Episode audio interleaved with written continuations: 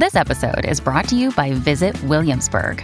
In Williamsburg, Virginia, there's never too much of a good thing. Whether you're a foodie, a golfer, a history buff, a shopaholic, an outdoor enthusiast, or a thrill seeker, you'll find what you came for here and more. So ask yourself, what is it you want? Discover Williamsburg and plan your trip at visitwilliamsburg.com. Hey, it's Ryan Reynolds, and I'm here with Keith, co star of my upcoming film, If, only in theaters, May 17th. Do you want to tell people the big news? All right, I'll do it. Sign up now and you'll get unlimited for $15 a month in six months of Paramount Plus Essential Plan on us. Mintmobile.com slash switch. Upfront payment of $45 equivalent to $15 per month. Unlimited over 40 gigabytes per month. Face lower speeds. Videos at 480p. Active Mint customers by 531.24 get six months of Paramount Plus Essential Plan. Auto renews after six months. Offer ends May 31st, 2024. Separate Paramount Plus registration required. Terms and conditions apply if rated PG.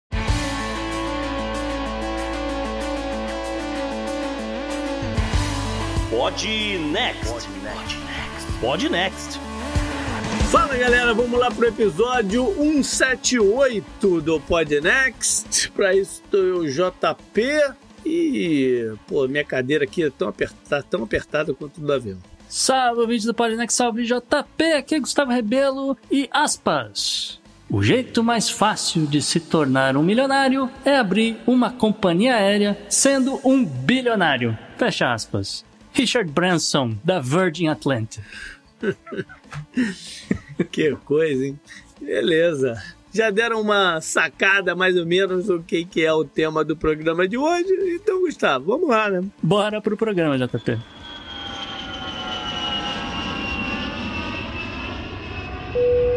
Uh, atenção, ouvintes do Podnext, aqui é o seu editor Henrique Farofinha falando. No episódio dessa semana, para aqueles que querem fugir de assuntos mais pesados ou só querem que 2023 acabe de uma vez, nossos hosts irão falar sobre o mercado de aviação comercial e suas relações governamentais, bem como exemplos de alguns países. Dali, nós iremos até a Sérvia e nesse caminho passaremos por cidades fantasmas no bloco do meio ambiente. Para os ouvintes que preferem viajar sem sair de casa, tem uma opção no bloco do bizarro. Tudo isso, além, é claro, do obituário da semana, da agenda e da dica cultural. Tá bom, chega. Cansei da brincadeira. Assinantes do Podnext Confidencial terão acesso a números quanto à frequência de voos para fins de lazer dos Estados Unidos. No Good Vibes tem uma tecnologia desenvolvida por um etíope que pode mudar a vida de muita gente. E cuidado ao pedir coisas no meio da noite quando viajar. E aí, bora pro programa?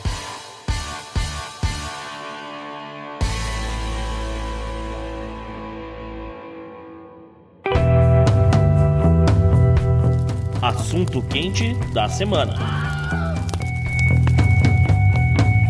Então o assunto hoje é aviação, mas no seu aspecto mais econômico. A gente vai, falar também, né, óbvio, de, de leis, regulação, política e tal, mas é mais voltado para o aspecto econômico, para onde é que está indo esse mercado, o que, que a gente espera né, das companhias, de evolução, e, enfim, se tem crise, se não tem, para onde que a gente vai, Gustavo? Pois é, JP. Uh, primeiro, acho que a gente tem que começar fazendo um, um, panorama do mercado antes de entrar nessa questão de relações governamentais, que é, é extremamente importante. Mas uh, vamos, vamos, fazer um panorama de como é que a, as pessoas estavam, né, os especialistas, como é que eles estavam imaginando que seria 2023, vamos dizer assim, né? Então, por exemplo, o Boeing Commercial Market Outlook, né? Um relatório que é feito pela Boeing, tá?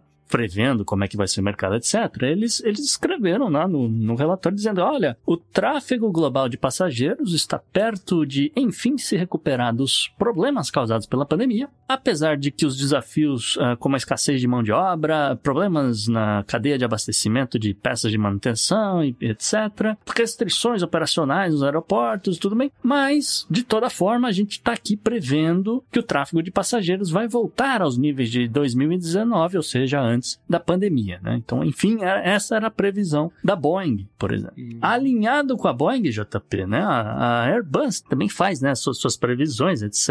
Então, eles falaram que, olha, a gente vai entrar aí num, num período de crescimento tá? Então, de 2023 até 2042, estamos prevendo o retorno aos níveis antes da crise e, obviamente, um crescimento aí da demanda de uh, tráfego aéreo uh, em, em, várias regiões do mundo, etc, etc. Boeing uh, e Airbus, as duas muito empolgadas nos seus relatórios, tá?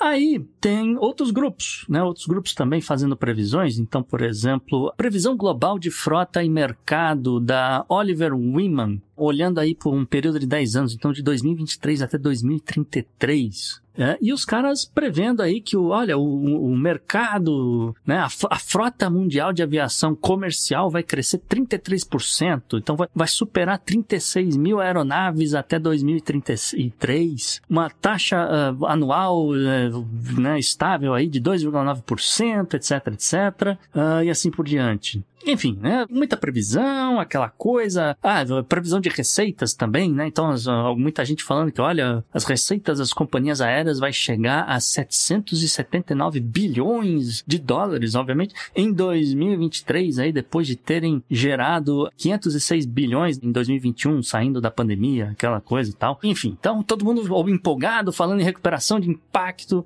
da pandemia, etc, etc. Aí vem o choque da realidade, Jota. Claro. O mundo teria hoje mais ou menos umas 5 mil empresas no setor, tá? Espalhadas aí no, no, pelos países, etc. O preço da passagem subiu no mundo inteiro numa média de 36% acima do valor de uhum. 2022. Tá? Você é do setor, você pode confirmar. Sim. Ouvi muita gente também no Brasil reclamando que, ó, vou, vou passar o final do ano aonde, né? Aquela coisa. Essa, essa, época do ano, né? Todo mundo já pensando de férias, todo mundo já de saco cheio de 2023, só acontece desgraça. Uh, a gente também, até para dar uma, uma, pausa de, de falar de tanta coisa, uhum. a gente uhum. falou, ah, vamos mudar de assunto, vamos falar aqui de viajar, né? Vamos falar de. de Sim, né, e o coisa. turismo está então... comprometido pela estabilidade do, do mundo, né? Eu acho que a pessoa, para pensar pela Europa hoje, tem que, tem que pensar duas, três vezes se vale a pena. Né? Uhum. É, Israel deixou de ser um destino agora. Ah, é, né? não, sem condições. O, o, meu irmão, por exemplo, trabalha com turismo religioso. Ele tinha dois grupos que iam embarcar para Israel na semana seguinte que estourou a parada. Tiveram que remanejar para outros destinos. Né? Então, o turismo está comprometido pela, pela essa estabilidade, além dos preços exorbitantes. Né? Os Estados Unidos está caríssimo uhum. para se viajar para os Estados Unidos. Está caríssimo. O salto de preço para cá foi absurdo. Então, isso tudo impacta na demanda do, do, do aéreo também. Existe uma tendência né, de ambientalistas e tudo mais, a um movimento para se tentar é, diminuir a necessidade de voar. Outra coisa, a mudança de, de perfil de, de quem trabalha com, com mais trabalho remoto, com conferências e tal, diminuiu a necessidade de deslocamentos para a trabalho, diminuiu a necessidade de convenções para reunir as pessoas. Isso pode ser feito também de formas mais criativas é, online. Então, o uhum. movimento tem suas restrições, teve suas restrições. Sim. E ainda assim o preço subiu. Ah, o preço subiu. Né? E ainda assim o preço subiu. E ao mesmo tempo que você fala, pô, tem uma projeção de lucro eh, no, eh, né, recorde, o preço da passagem subindo, não sei o quê, o que também não para de subir é o número de empresas pedindo falência, uhum. tá? Então, desde uh, eh, 2020, né, ou ali 2021, para ser mais exato, que o, o número fica mais redondo, né, são pelo menos 100 empresas que pediram falência né, em vários lugares do mundo, algumas com nome completamente desconhecido, então tinha empresa na Noruega com, com você nunca ouviu falar, mas os caras operavam, mas tinha, tem empresa grande no meio, sempre tem Sim. uma empresa grande no meio. Então, por exemplo, a Alitalia, a Alitalia pediu falência, falou não rola, não, não rola ir para Itália porque perdemos o mercado, isso, perdi, diminui, não, as rotas, diminuíram o número de, de voos disponíveis. Né, e a, e a Ryanair, por exemplo, é uma das que conseguiu ganhar espaço nesse negócio. A gente vai falar mais algum, mais para frente um pouco de casa a casa aqui de cada empresa também. Exato, porque você tem cortes, além das falências, você tem várias empresas anunciando cortes de rotas. Não é uma falência, mas é uma diminuição. Uhum. Tem os merges acontecendo. Também, Por exemplo, estamos é aí esperando para ver se vão aprovar ou não a compra, da, a aquisição da JetBlue, que está tá, tá, né, fazendo a aquisição da, da, da Spirit, que são duas companhias aqui nos Estados Unidos, é, ainda considerada low cost, mas que essa junção vai transformar ela na quarta maior companhia aérea Uhum. aqui dos Estados Unidos. Né? Então, É, tem várias coisas acontecendo para diminuir a oferta também. É, a confusão da Latam com a Gol, com, com Azul também, é, enfim, é, várias, várias coisas acontecendo. Mas, de toda forma, né, o, o ponto aqui que a gente quer falar é que, olha, voar, vamos dizer assim, voar para alguns destinos ficou impossível, Uhum. né? Esse aqui é o recado que a gente queria passar. É, principalmente se você está num, num orçamento mais limitado. Ah, eu tenho dinheiro para passar férias, mas não tenho tanto dinheiro assim. Né? Então, alguns destinos estão impossíveis. Por exemplo, Nova Zelândia está impossível. Uhum. De- Nova o- Zelândia, você- Impossível no sentido Esquece. de custo, né? Ficou De custo. encareceu, É é, lógico, isso né? nesse sentido, né? É, passagens para Nova Zelândia aumentaram 81%. Já. Olha aí. Né? O país ficou trancado na, na pandemia, né? agora reabriu para chegar gente de fora. A empresa aérea tem que né, Não, e repor lá. provavelmente vários, Então- vários dos voos que existiram, eh, existiam para lá, não existem mais. Então tá, tá limitado o número Também. de assentos para chegar lá. Também, também, né? Porque você vai, né? vou, priorizar da, né, da onde tá. As rotas mais, é, mais lucrativas. É, o mesmo também vale aí para Reino Unido e África do Sul, tá? São outros dois destinos que aumentou 42% o preço da passagem. Uhum. Tá extremamente caro aí para esses dois lugares. Ah, e é um, é um desafio. ah, Vamos dizer, né? A indústria sempre passa por vários desafios, Sim. né? Mas é, essa coisa de vender passagem, de fazer reservas, etc., isso aí é talvez o maior desafio nesse exato momento, né? Vamos dizer assim. Então, um, um- um levantamento, né, de, um- de uma empresa que faz esse tipo de análise, a Forward Keys, tá? Eles fizeram aqui um comparativo com 2019, tá? Nos números de 2022 ou de 2023, aliás, perdão, olhando trimestre a trimestre e uma projeção para o último trimestre desse ano, porque né, a gente está em novembro só. Mas o, o- os- os primeiros três trimestres, vamos dizer assim, é, eles ah, notaram uma queda de 27% no número de reservas comparado com 2019. Uhum. né? Então, assim, não se, não se observou esse, esse crescimento que as empresas estavam esperando. E tem outra coisa, Gustavo, que é muito mais subjetiva, mas eu acho que influi também, que é o seguinte: é uma merda, cara, esse mercado. Né, cara? É- O processo todo é uma merda. Desde o momento de você reservar até você chegar em casa, é uma merda. Né? Vamos lá, JP, fale da sua É experiência merda, nesse mercado. Porque, porra, o- você vai comprar a passagem, você vai reservar, é tanta pegadinha que você tem que estar ligado se você vai na hora que você vai comprar a passagem, aí tu fica naquela, Empresa não, vou esperar até picareta. amanhã, porque amanhã baixa, de noite é melhor comprar do que de manhã. Tu tá sempre naquela parada ali, né, esperando vir ali uma mensagem que baixou o preço. Já, já começa errado aí. Outra, qualquer mexida, qualquer mudança que fazem é pra piorar o serviço. É pra piorar a tua vida. Hum.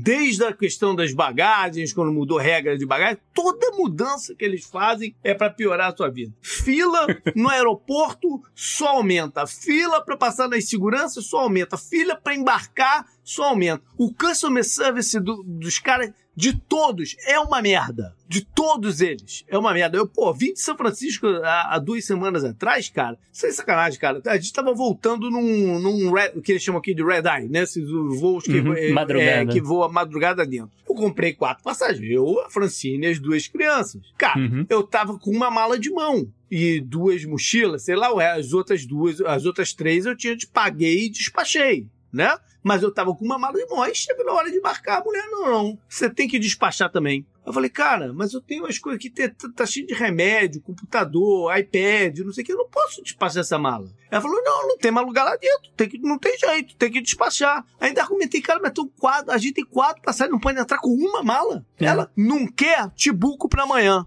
E o outro, você ainda falou assim: você podia ter entrado na fila aqui do board do teu grupo mais cedo, você tinha garantido o teu, a- o teu espaço de mala. Ah, Não quer? Eu te buco pra amanhã de manhã. Pô, eu não podia. Não, tá bom. Te, te- Ah. Aí abri a mala, te saca tudo lá, bota em bolsa, não sei o quê, papapá. Aí entra dentro da aeronave, cheio de espaço pra, nos bagageiros. Aí eu falo, cara, moço, porra, aqui, tudo aqui em volta tá vazio. Por que, que a mulher me forçou a, a, a despachar? Ela, sei lá, ela não perguntou pra gente aqui. Nossa. Pô, aí a cadeira é uma merda. Não tem um entretenimento ali pra viagem. Tu tem que entrar agora no teu celular, no app, e aí buscar lá no, no, no, no negócio. Te servem um pacotinho micro de, de amendoim ou cookie, não sei o que. O Arthur mudou de ideia do que ele queria, se era o chocolate, agora eu não lembro, chocolate biscoito. A mulher arrancou o outro da mão dele pra dar o.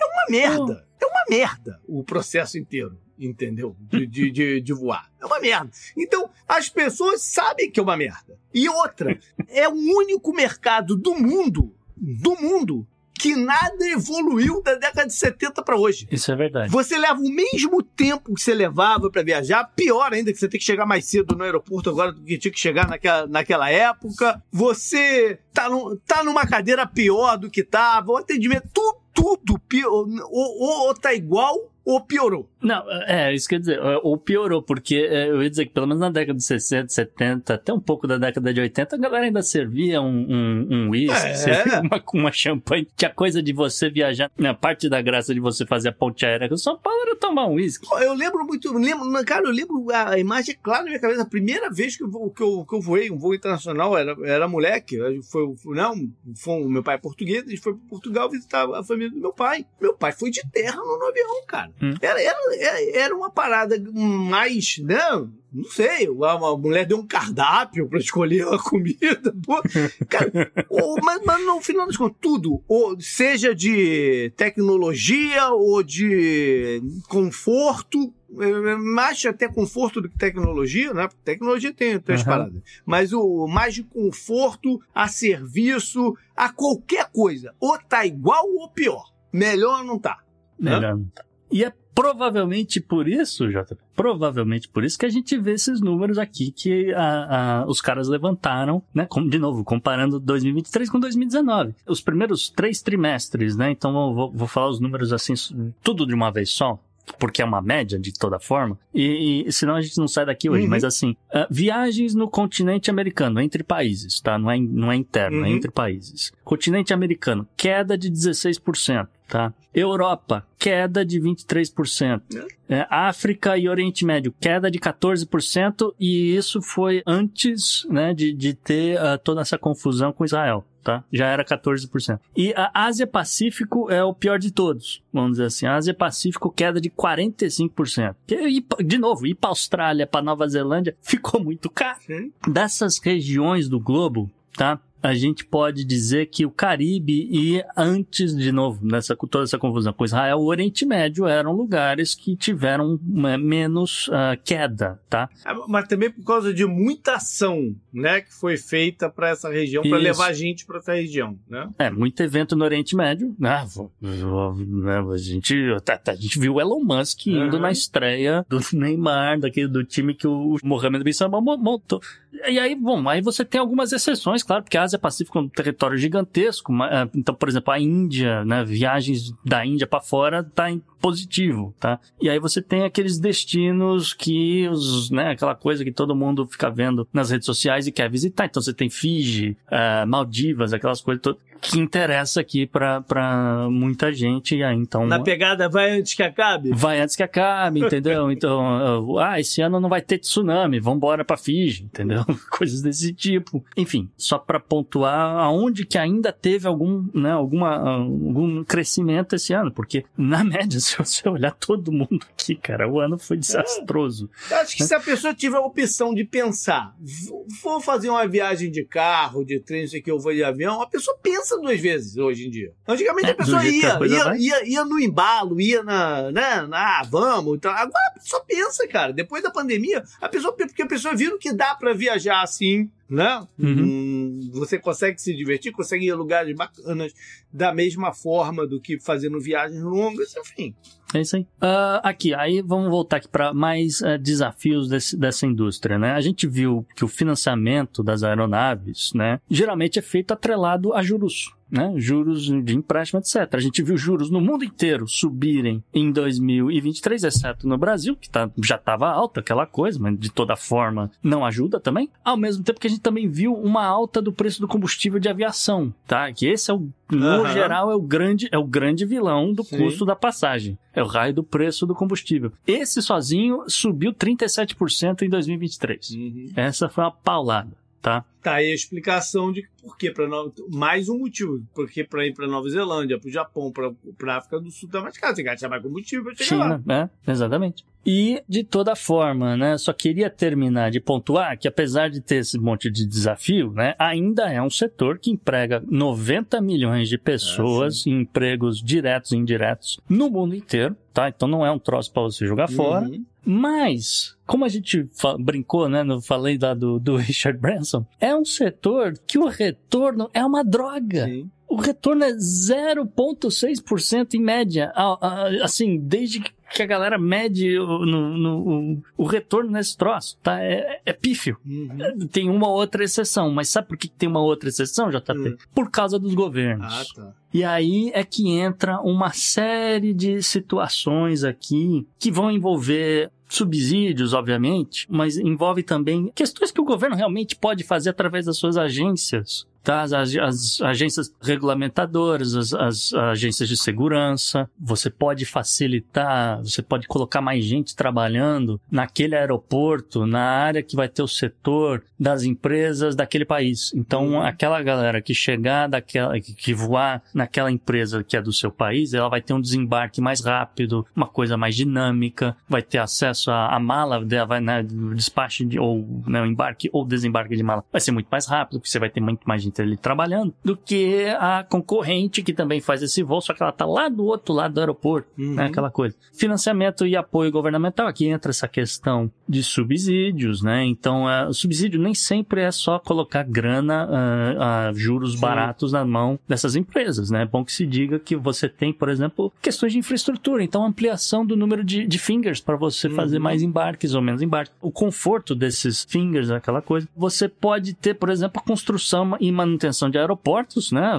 Vou falar o que? Aeroporto de Orlando, né? Ampliou, tá com terminal novo, aquela coisa toda, já tá pensando em fazer outro. Diga-se passagem, é um terminal meia boca pra caceta que fizeram novo.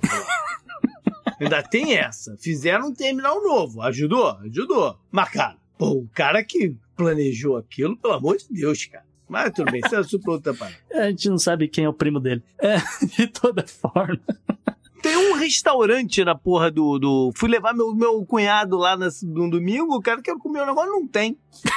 Ah, Pede delivery. Não fizeram um negócio tecnológico na minha boca, porque não, não, não, é, não, não engata pra tirar as malas automaticamente, não dá o tamanho lá do negócio, tem que tirar na mão. Nossa. Não pode descer os aviões maiores porque o finger é incompatível. Porra, vai fazer o negócio faz direito, Ainda cara. tá, né? Putz, que maravilha.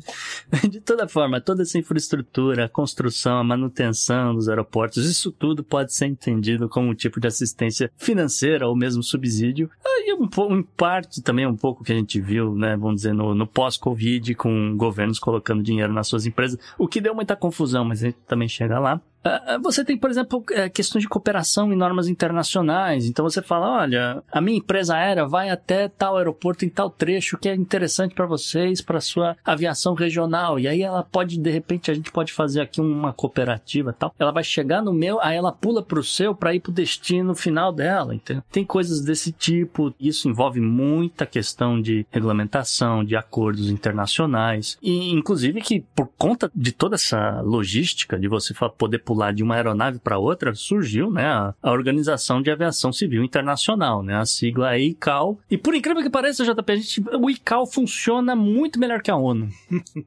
Porque, assim, a ONU não chega em resolução nenhuma sobre nada. Sempre tem alguém do contra. Mas É. o ICAO funciona. O ICAO todo mundo atropa o que os caras determinam, né? Bah, Aí você tem também questões de segurança, questões de defesa nacional. E aqui também entra, por exemplo, o papel dos Estados Unidos em querer... Quer dizer, em querer não, em não ter outra opção, na verdade. Né? Uma coisa muito peculiar dos Estados Unidos, mas não ter uma outra opção para você repatriar pessoas que estão num país que acabou de entrar em guerra, Sim. que é o caso de Israel. E aí o que, que acontece? Você tem que pagar Tem que chartear um, um avião. É, exatamente. O governo em si não tem dinheiro, então, é, olha, consegui um avião para vocês com algum desconto, vai sair mil dólares por cabeça. Quer voltar para os Estados Unidos ou ficar aí? Evacuação patrocinada, evacuação via por Kellogg, o oferecimento da Kellogg's. Porra, é, basicamente. é. E de, de toda forma, você tem isso daí, você tem questões de aquisições e, e fusões de empresas também, que o governo acaba intermediando e assim por diante, tá? E aí isso tudo leva a gente a começar a pensar, então, quanto que os governos acabam impactando nessas empresas, Uhum. né? E aqui a gente tem alguns exemplos, JP. Tá. Por onde você quer começar? Ah, vamos começar pelos Estados Unidos. Não? Então vamos de Estados Unidos, que é bom. É, que a gente já falou aqui, pô, os caras têm suas deficiências, o que eles estão fazendo aí? Então, olha só o que, que os Estados Unidos está fazendo, JP, né? A gente sabe, a gente tem falado, na, por exemplo, na coluna do meio ambiente, a gente destacou toda essa questão do governo Biden com o etanol nos Estados Unidos, né? Que ah, o- o- no- nos últimos anos, desde o fim do governo Obama, os Estados Unidos tinham aumentado a quantidade de álcool que ia na gasolina. Por quê? Porque aí você vai usar menos barris, você vai importar menos e, eventualmente, isso estava levando os Estados Unidos a ter independência de importar petróleo de outros países. O que né, o governo Biden chegou, acabou com esse negócio, falou: não, gasolina nos Estados Unidos agora não tem mais álcool, é só gasolina mesmo. E aí ficou meio que nessa coisa, comprou uma briga com os fazendeiros, né? Foi- Foi complicado esse negócio, porque caiu o preço do, do etanol de milho, né? Aquela coisa, agora voltou a subir. E o que que aconteceu? O que que interessante que aconteceu? Companhias aéreas, JP, Hum. né? Nos Estados todos os, os suspeitos de sempre, tá? Delta, United, América, Uhum. todo mundo se juntou, se juntou com o grupo de agricultores, os plantadores de milho dos Estados Unidos e falaram: vamos fazer um lobby junto, Hum. vamos bater na porta lá da Casa Branca e vamos pegar dinheiro aí do plano de redução da inflação do governo e vamos falar: a gente quer dinheiro para desenvolver combustível de aviação sustentável baseado no etanol de milho. Ah, então eles eles estão querendo dinheiro para pesquisa, para chegar numa solução. Não é que eles já possam usar. Então, mais ou menos, porque já tem mais ou menos a solução, porque você sabe o que os outros países estão fazendo, você sabe que, por exemplo, o Brasil tem feito. Então, a questão é adaptar. Uhum. A questão é acelerar, adaptar e, e- e distribuição. Mas o Brasil não, não produz jet fuel a partir de álcool. Não o jet fuel, você tem razão, não o jet fuel, mas ah, o Brasil tem a tecnologia dos motores, que é Sim, o grande lance é. aqui. Quando você puxa as companhias aéreas, você também está puxando as fabricantes, tá? Porque, porra, é o Uhum. motor deles, é o, né, o da turbina, é, é o motor da turbina deles, né? Então, ah, ah, o- o- a indústria toda se movimentou nessa, nessa coisa, aproveitou a pressão que existe para você criar iniciativas sustentáveis, Uhum. Sendo que toda aeronave nova que chega no, no, no mercado, que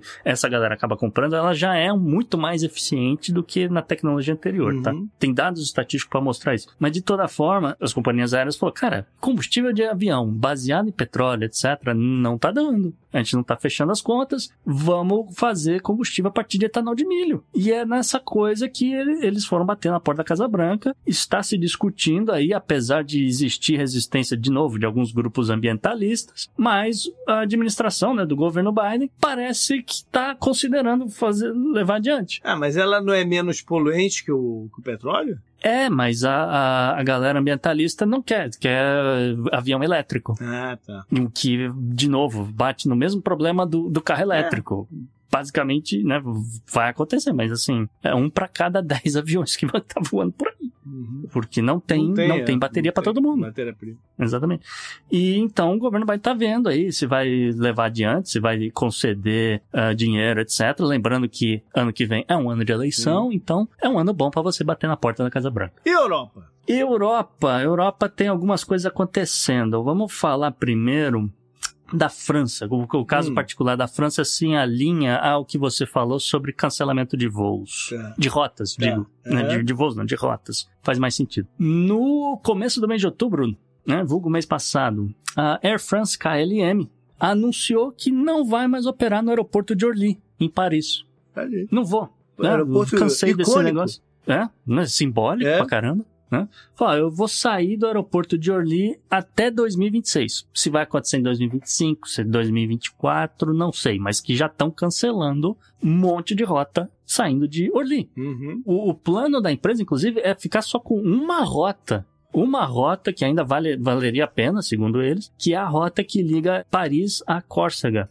em homenagem a, a rota chamada Napoleão. É, o Air Napoleon vai chamar esse negócio. Mas, de toda forma, é, eles não vão falar, não vou mais operar. É, o governo francês dá subsídio para a Air France operar no, desse aeroporto de Orly. Os caras falam, não quero saber. Não, não tá valendo a pena. Uhum. Né? Então, vai, vai sobrar dinheiro. O que eles vão fazer é, inclusive, porque eles ainda têm os, os slots no, no avião, Uhum. é transferir para o braço low cost deles. Tá? Que é a Transavia. A Transavia vai ficar com é, 51% do, dos slots é, do aeroporto, tá? Que eram os slots da, da Air France, justamente. E vai ser isso, entendeu? Vai ser low cost, cadeira Mas é apertada. por quê? Porque o, o aeroporto está tecnologicamente defasado? porque não tem demanda, JP. Olha que loucura. Ah, o aeroporto de Orly viu uma redução de 40% da, da demanda de, de bilhetes, né, de passagens, com relação a 2019. Falou, não tá valendo a pena operar com um avião vazio. né? Então você tem que mudar para uma pelo- parada low cost. Pelo que eu tô entendendo aqui, eles, trans, eles transferiram as rotas do Orly para o Charles de Gaulle. Não, não, não. Não? Não. Eles Não, só estão é- diminuindo mesmo a oferta de voo que chega em Paris, é isso? É, é, o Charles de Gaulle vai ficar com toda essa operação internacional da Air France, tá? Aham. Então, ah, sei lá, Nova York e Paris. Ah, agora entendi. A queda, então, provavelmente estão nos voos domésticos. Ah, ou, ou seja, assim, os voos de tiro curto, Tiro curto. né? Tiro curto Nem fica doméstico melhor. pode ser, pô, sei lá, pra, pra Holanda, mas é, é É. tiro curto, né? É o que a gente tá falando. O cara pensa duas vezes se ele vai embarcar no avião, né? Exatamente, é, exatamente. Então vai, vão, serão menos voos e serão esses voos de tiro curto. Então é, é Paris-Marseille, ou pode ser Paris-Lisboa, Aham. e, e, de e enquanto que Charles de Gaulle vai, vai ficar internacional. Então provavelmente Charles de Gaulle vai ficar insuportável Hum. com gente do mundo inteiro chegando e precisando passar na alfândega. Aham. Agora, falando nisso, né, falando em tiro curto, a gente olha para o que está acontecendo na União Europeia como um todo, JP, Hum. tá? E o que está acontecendo na, na União Europeia é confusão nos tribunais, Ih. tá?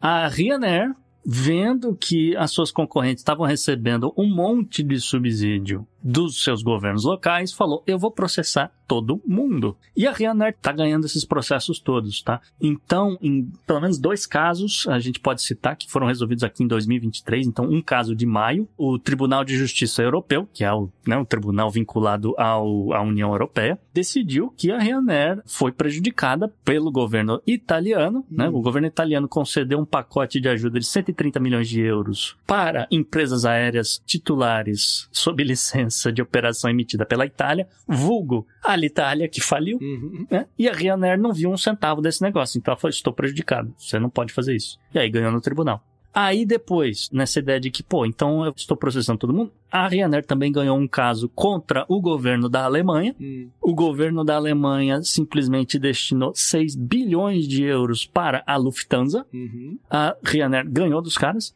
E ainda não se decidiu, mas pelo andar da carruagem, provavelmente a Ryanair vai vencer a disputa contra a SAS. A SAS é a, a aerolínea que opera na, nos- na Escandinávia. Então é Suécia, Dinamarca, porque o governo da Suécia e da Dinamarca destinaram aí um bilhão de euros Uhum. para a SAS. Do jeito que a coisa vai, né? Eles vão ganhar também. Então Uhum. é, é- E a Ryanair justamente é uma empresa low cost operando essa coisa de tiro curto, que é basicamente viajar na Europa. China, tu tem alguma coisa, não? China não, JP. China, só, só fazer um, um asterisco aqui de China, porque eu fiquei curioso, porque eu lembrei que antes da pandemia, a China estava contratando piloto do mundo inteiro. Do Brasil, o cara Uhum. contratou. Eu, eu conheço uns três pilotos que foram morar na, na China para fazer voos locais de lá. Então eu não sei como é que tá agora, mas o movimento para lá estava grande antes da pandemia. É, não, é, o movimento tá, tá em baixa, porque ele entra ali naquela média da Ásia Pacífica que a gente falou que teve uma Hum. queda brutal. Mas vamos falar de Brasil, JP, que o Brasil É. tem uma coisa interessante, que o Brasil, né, um- uma das bandeiras do governo Lula, falou-se muito no programa Voa Brasil, O programa estava previsto para começar em agosto desse ano, mas acabou sendo adiado, adiado, adiado. O ministro de Portos e Aeroportos, Silvio Costa Filho, informou que o programa Voa Brasil vai sair ainda esse ano eu não tenho tanta certeza, porque do jeito que a coisa vai, né, tá fácil de empurrar para janeiro e uhum. fazer a coisa um pouquinho melhor, né? Mas se o ministro falou, vamos ver, né? Espero que aconteça de toda forma, tá? Não, eu não tenho problema nenhum com esse programa, diga-se de passagem. Eu só tô, né? É que fica adiando, as pessoas desconfiam, uhum. eu entendo. O que, que, é esse programa, JP? Só explicar rapidinho, que tem muita confusão, muita desinformação, é. tá? É um programa em parceria com as empresas aéreas brasileiras, então Latam Go Azul, e é um programa que tem a capacidade de oferecer 1,5 milhão de passagens todos os anos, tá? E é 1,5 milhão, não é mais nem menos do que isso. Tá, esse número é fixo. Seria o equivalente a quatro passagens de avião para cada beneficiário então não mais do que quatro, sendo que, na verdade, o texto exato fala quatro trechos, tá? uhum. tá? Então, se você vai voar, tem uma escala no meio do caminho, sei lá, você vai para Belém, São Paulo, não tem voo direto, você tem que ir para Brasília, então você tem um trecho a mais, com um trecho a mais, você vai usar uma passagem a mais, tá? E cada trecho, né, cada passagem custaria 200 reais. Não mais nem menos do que isso. Mas quem teria acesso a isso? Qualquer pessoa. Qualquer pessoa? É, isso é interessante, porque é, você falou do custo de ir para Nova Zelândia, por exemplo. O custo das passagens aéreas internas no Brasil estão caríssimos. Caríssimo. Sim. Sim, você tem toda a razão. E ainda tem que pagar bagagem, uhum. né? Tem uma confusão danada. De toda forma, o programa, e isso aqui é o mais importante que a gente pode dizer aqui: o programa não conta com aplicação de recursos públicos também é Kellogg, também é Kellogg's que tá patrocinando? Não, o, o, o governo vai ajudar as empresas de alguma outra forma para custear esse negócio, mas não vai colocar dinheiro, tá? E assim, as passagens elas vão ser distribuídas inclusive para períodos de maior ociosidade. Então também é mais um motivo pelo qual eu acho que não sai esse ano, tá? Não tô tão otimista quanto o ministro, mas uhum. a ideia é que, olha, março, abril, maio, agosto, setembro, outubro e novembro são meses que as pessoas normalmente não estão viajando, sobra espaço no avião, então bota aí mais uma pessoa, 200 reais, vambora. Uhum. Entendeu? O beneficiário, ele precisa escolher entre trechos disponíveis, tá? Não adianta o cara chegar e falar, de novo, vou ficar no meu exemplo, não adianta o cara lá em Belém falar, ah, eu quero ir para São Paulo, se não tiver, não, não, não vai voar para São Paulo, entendeu? Ele pode tentar ir para outro lugar, mas para São Paulo você não vai chegar. Então é o que tiver disponível e uh, também não é qualquer voo, de depende de horário, vai depender de um bocado de coisa, etc. Então, de novo, vai ter aí um tempo aí para as pessoas se uh, adaptarem, conseguirem. Uh... Tem, tem, que entrar num site próprio e falar: ah, esse voo aqui Isso. me interessa, vou pegar. Isso. Pô, aí o cara vai dizer: ah, eu tá tenho barato, esse voo. E... vou lá, de Monte Claro para Corumbá, vou lá, vou lá, tá barato? É, entendeu? ah, mas eu tenho esse voo, mas é em março e é Red Eye, entendeu? Quer ou não quer, entendeu? Mais ou menos isso, né? De toda forma, né? Né? Tem a passagem. Poderia não ter nenhum. Uhum. É aquela coisa. É, vale. Uh, e uh, uma última regra é que o beneficiário não pode ter viajado, né, no, né, de, usando esse sistema nos últimos 12 meses para ter direito à passagem. Então é, é muito aquela é, coisa de que, olha, eu, né, ele pode quatro ao ano, mas se você usar as quatro ah, naquele ano, se tá. você usar duas naquele Entendi. ano, no próximo ano você não pode. Entendi. Entendeu? É, é, tem uma, uma série de restrições, mas é aquela coisa de, ó, eu, eu sou estudante, eu não tenho dinheiro, vai ter o encontro encontro de né, os, os, estudantes de ciências políticas, vai, vai, vai rolar um encontro na Bahia, Salvador. Ah, nunca fui, quero ir. Então, conseguem uma passagem, vai lá pro evento, entendeu? Vai fazer um network, é bacana. Ou tem, tem, não tá tem disponível São Paulo, Salvador, mas ele, puta, mas tem aqui São Paulo, Corumbá, Corumbá, Monte Claro, Monte Claro, Salvador. Já gastei três. É. basicamente. Pode, pode conseguir alguma coisa também nesse sentido, tá? E, e é, é uma forma, que a gente pegou isso aqui é porque foi falar, olha, é uma forma de você fazer mais pessoas voarem e vai entrar algum dinheiro a mais na, né, nessas empresas que, de novo, todas elas ou estão ou já passaram né, por recuperação judicial, por falências e assim por diante, tá? Então só queria pontuar isso. Agora, tem uma empresa, Jota, hum. que nunca teve crise. Nunca teve uma coisa crise. extremamente rara nesse setor. Nunca entrou em crise. Ih, rapaz, qual é?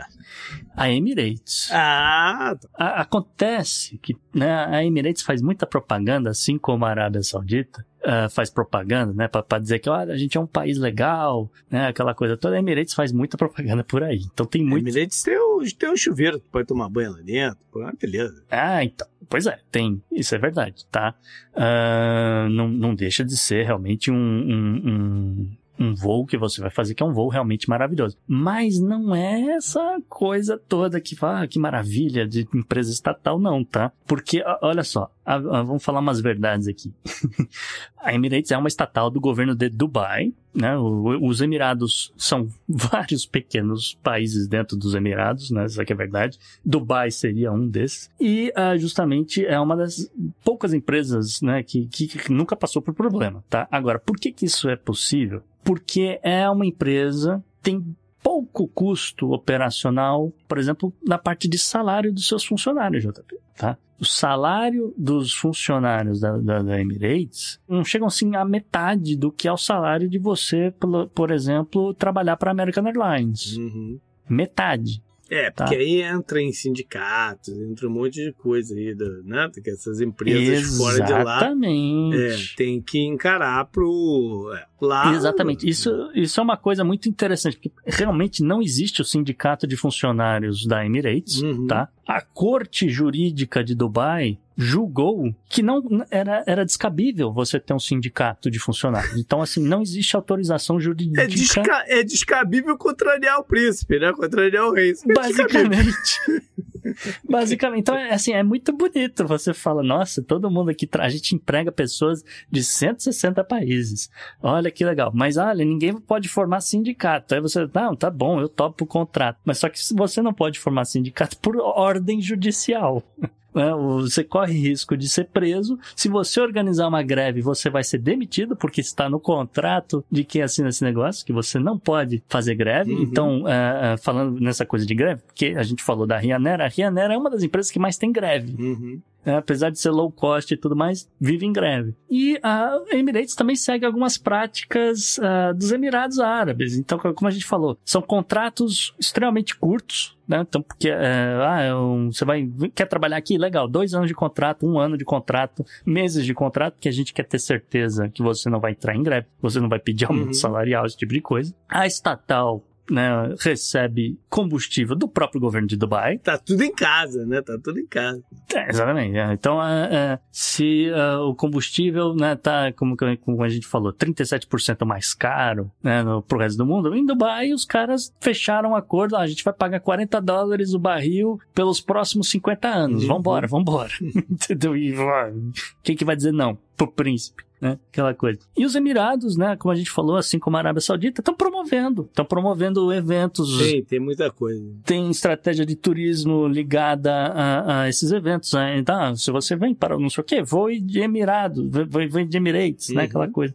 E que, que era uma coisa que também não é muita novidade, porque a Panam. Tem rota pra todo lado. Inclusive nesse terminal novo aí de Orlando tem o lá. Tá lá Emirates Exato. lá, entendeu? É, vem pra cá, já vem no, vai voar mais confortável, depois você vai ficar no hotel mais confortável, depois você. né? Então, assim, é, não é novidade, tá? Porque a, a Panam fez isso por muito tempo, a Varig fez muito disso por muito tempo, junto com o Uhum. governo, mas de toda forma a Emirates também tem essa vantagem. Então é por isso que a Emirates nunca entrou em crise. Enfim, ah, considerações finais, JP, é, é, assim, é, o mercado está nessa situação, como você falou, a se- né, voar para qualquer país de férias nesse exato momento tá igual ou pior do que já foi, Uhum. claramente mais caro, né? E quem, quem não está em, crise, vamos dizer assim, né? Quem não está passando por alguma falência, alguma crise ou está com dificuldade de operação dessas empresas todas, está muito ligado ao governo, se não for uma estatal, como no caso aqui da, da Emirates, ou mesmo a, a- vamos ver, a Saudia, né? Que a Sério? Saudia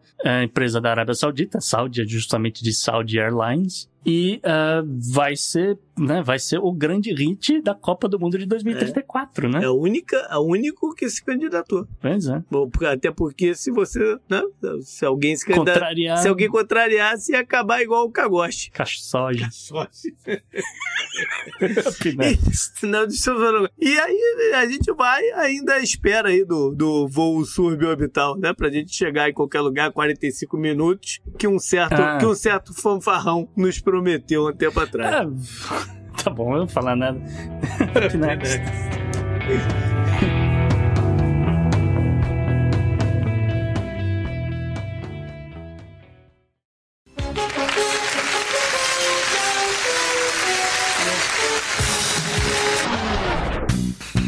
Bora pro personagem da semana, a gente vai até a Sérvia. O que, é que eles estão aprontando lá?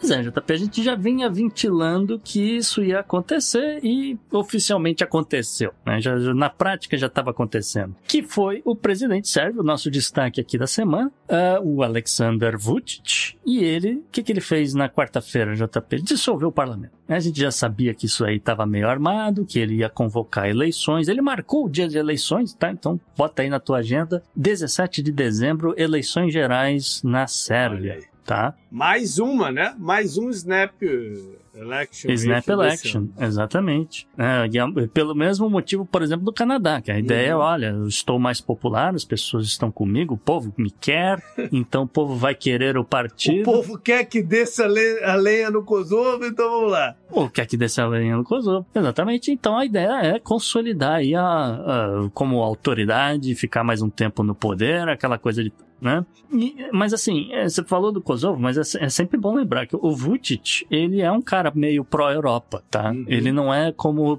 os, os, partidos de extrema direita da, da Sérvia, que é mais pró-Rússia. Mas o, o, o, o, grande embate nesse exato momento, né, para a Sérvia fazer parte da União Europeia é resolver essa questão do Kosovo, tá? A gente fala aqui brincando, mas, é, mas é o, o, o quer entrar para a União Europeia, né? Resolve essa questão. Mas voltando aqui para as eleições, né? Essas eleições parlamentares. Eu tô imaginando, eu tô imaginando ele lá na Assembleia levantando a mãozinha assim e falando: vem cá, como perguntar não ofende. Eu posso pegar uma lição a Israel como lidar aí com o Kosovo, não? Uf, pesado. É, não é mole não. Mas é, vamos, vamos voltar aqui para as eleições, JP. Essas eleições vão coincidir com é, eleições regionais, que já ia rolar, então né, vamos aproveitar o bonde. Vamos fazer grandes eleições no país inteiro no final do ano, o que pode dar errado. Mas de toda forma, já, já iam rolar em pelo menos 65 municípios, incluindo aí a capital Belgrado. Uh, especialistas, tá? Isso aqui é importante. Especialistas dizem que a votação no parlamento, tá? Poderiam é, permitir que Vucic ganhe é, mais tempo, tá? Então, mais tempo de campanha, mais tempo de TV, né? Inclusive, ele não precisa, por conta disso, bater o martelo com a decisão dele com relação ao Kosovo, tá? Então, ah, estou em campanha, não posso comentar agora sobre o Kosovo. Né? Amarrou todo mundo. E, enfim, é, ah, bom, também bom né, pontuar esse negócio, né? O, não é que é assim que o, o Kosovo é uma região independente, porque os Estados Unidos diz que é, tá? Pelo uhum. menos 100 países reconhecem, Sim. né, que essa, essa população dessa região, a população predominante é, albanesa, mas que a Sérvia ainda vê como a sua província, tá? Mas você tem aí 100 países dizendo que, ah, não, realmente, Kosovo é, um, é uma nação independente. Agora pesquisas, né? Porque ele anunciou já, já sabendo aqui mais ou menos como é que a coisa vai. De acordo com o Instituto de Pesquisa Stata, com sede em Belgrado, a aliança, que é liderada pelo SNS, né, o partido de Vucic, SNS, inclusive, que significa Partido Progressista Sérvio, apesar do nome, é um partido neoliberal, eles obteriam aí cerca de 44% dos votos, tá? É. Não é 51% ou 50% mais um, que seria aí o mínimo para você formar Sozinho, a maioria né? no parlamento de 250 cadeiras, tá? O bloco de oposição, mais um, é, oposição pelo centro, vamos dizer assim, né, que seria é uma aliança com nome fantástico, JB, chama-se a Aliança contra a Violência e é composto justamente aí por partidos, esses sim, de esquerda, partidos verdes e partidos de centro, eles teriam 38% dos votos, tá? Então, dá para negociar alguma coisa e fazer acontecer. Uhum. sem depender dos partidos ultranacionalistas, né, os partidos de direita, que, como eu falei, são partidos pró-Rússia, mas que juntos teriam aí 11% dos votos, tá? O Vucic, no passado, garantiu seu segundo mandato aí de cinco anos, né, e ele acabou justamente renunciando ao cargo de chefe do partido em maio, mas é obviamente que o cara saiu para fazer campanha, para fazer o que ele tem feito, que ele, né, a gente destacou aqui mais de uma vez, e, enfim, ele tá aí candidato querendo de novo se consolidar. Uh, partidos da oposição e grupos de direitos humanos humanos acusam o Vucic e o seu partido SNS, e, e obviamente os aliados por tabela, de algumas coisas uh, que, vamos dizer assim, são inéditas no leste europeu, JP. É, é quase que inacreditável, tá? Eles são acusados pela galera de direitos humanos de tentar formar uma autocracia, de oprimir liberdades por meio do, inclusive, por, uh, dos, dos próprios meios de comunicação, tá? Eles são acusados de cometerem fraude eleitoral, uh, violência contra adversários políticos, muitas acusações de corrupção e ligações com o crime organizado. Eu estou chocado. Eu nunca vi isso no leste europeu. De toda forma, Vucic e os aliados negam as acusações e estão aí agora em campanha visando aí a, a, a reeleição ou uma propagação do poder, chame do que quiser. Uhum. Up next. Up next.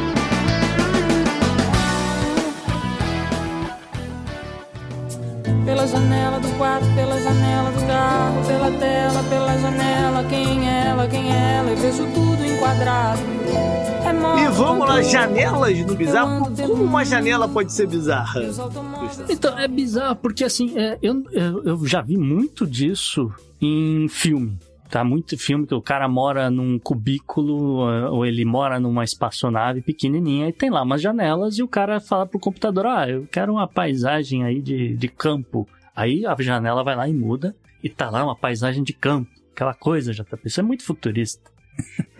e de toda forma, pensando nisso, a empresa Liquidview aqui nos Estados Unidos é. promete que vai resolver esse problema e até ajudar você a viajar sem sair de casa. Olha aí. Caraca. A notícia às vezes pode não parecer tão bizarra, mas ela é muito curiosa. Tá? Porque realmente o que a empresa está oferecendo é, é essa ideia de que, olha, você vai substituir as janelas da sua casa, do seu apartamento, por janelas digitais de alta resolução e né, como a gente falou, até uma oportunidade de, de viajar, etc. Porque ela tem uma biblioteca com praticamente qualquer visualização que você conseguir imaginar. Inclusive, pode ser instalado em lugares que não tenham nem janelas. Né? Afinal de contas, é, é basicamente uma televisão. Caraca. E eles fizeram esse negócio pensando, né, às vezes, em pessoas que estão morando numa kitnet, estão morando em container, uma coisa nesse sentido e você não tem, às vezes, uma vista muito desejável, ou você não tem janelas, você não, né, não tem nada disso, ou simplesmente você quer viajar, mas também não quer sair de casa, né, uhum. né, aquela coisa. Então você vai, olha, vai lá, coloca esses painéis de alta resolução, uh, um kit que é fácil de instalar, inclusive,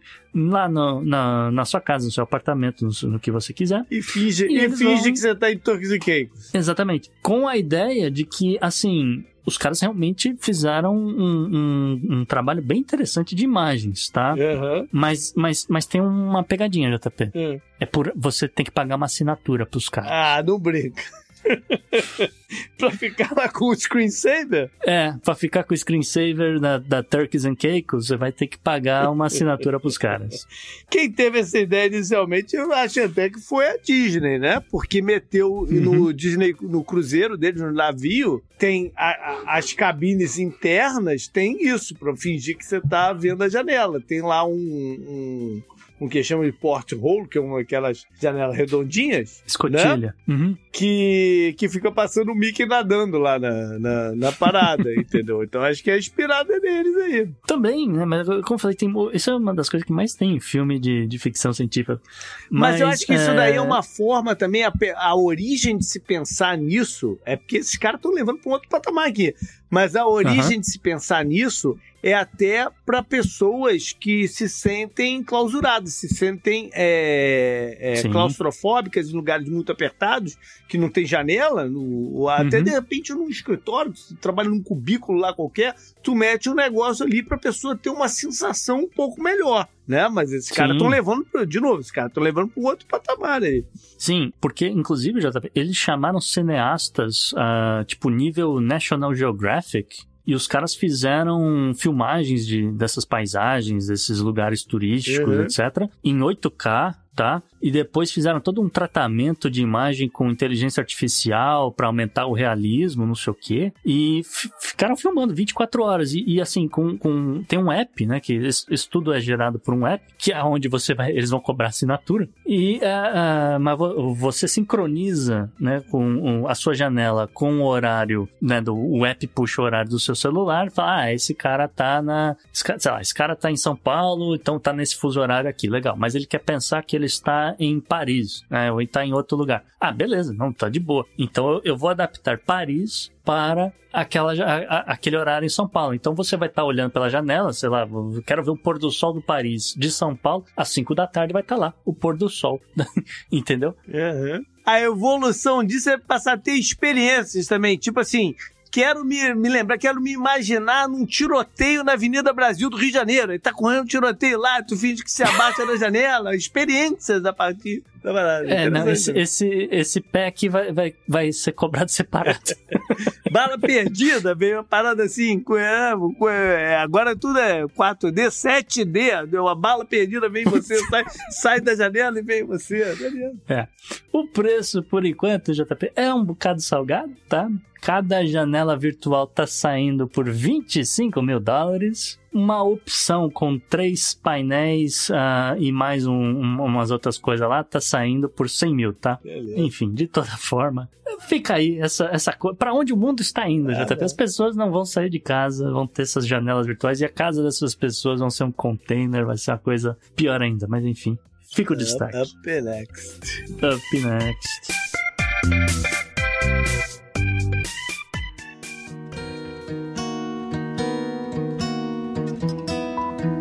JP, outubro chegou ao fim e foi-se em uma quantidade grande de pessoas. É, rapaz, o, o que mais pegou a galera aí de algumas gerações, da minha principalmente, foi a- o falecimento do Matthew Perry, né? Aos 54 anos, ele foi era um dos seis personagens principais da série Friends, que foi de muito sucesso década de Uhum. 90, né? Comecinho dos anos 2000, acho que foram 10 anos aí de, de vinculação Uhum.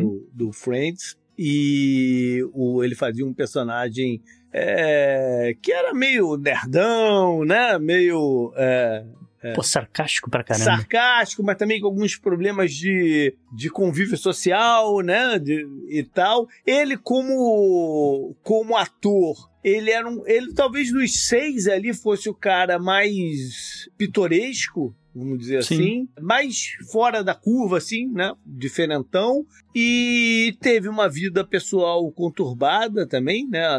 Fora, fora Uhum. Friends. Ele, ele não é conhecido por muitas outras é, papéis e coisas que ele tenha feito. Né? Ele É, tinha até uma é- preocupação grande de, de, de ser marcado só como o cara do, do, do Friends. Mas aqui também cabe um parênteses, JP, porque a gente já, já explicou, né? Quando a gente Uhum. falou da greve, a questão dos residuais. Sim. Esses caras racharam de ganhar dinheiro. Sim, ele não precisava tanto. É verdade. Mas tem a parada do ego, né, cara? É, O ego é, uma parada muito forte. Você ser, Mexe. você, você mexe. ser conhecido por, pelo seu trabalho, por, por, uma, né, por uma gama de trabalhos que você faz e não só por um personagem. Né? Uhum. É, eu, acho que, eu acho que ele tinha esse conflito interno, pelo menos eu senti isso em uma ou duas entrevistas pós-Friends que eu, que eu ouvi dele.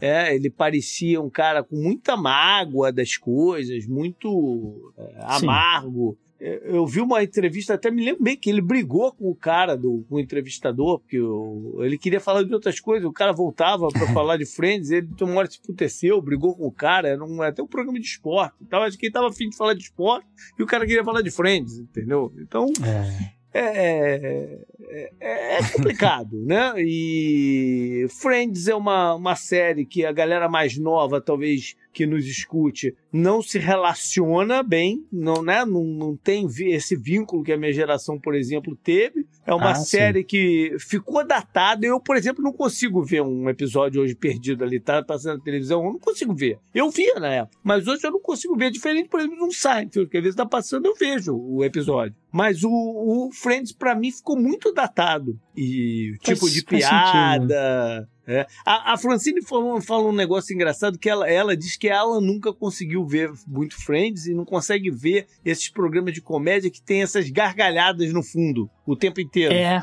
é, me incomoda. É o mesmo problema que eu tenho. Eu acho que hoje não se faz mais muito isso também, né? Porque existia uma coisa de você uh, uh, cobrar um ingresso da quem tá ali vendo, né? Então era uma forma também da, de um programa que tá começando do nada é? ganhar um, um, um, um dinheiro extra Sim, no começo. É, eu sou estranho hoje em dia, né?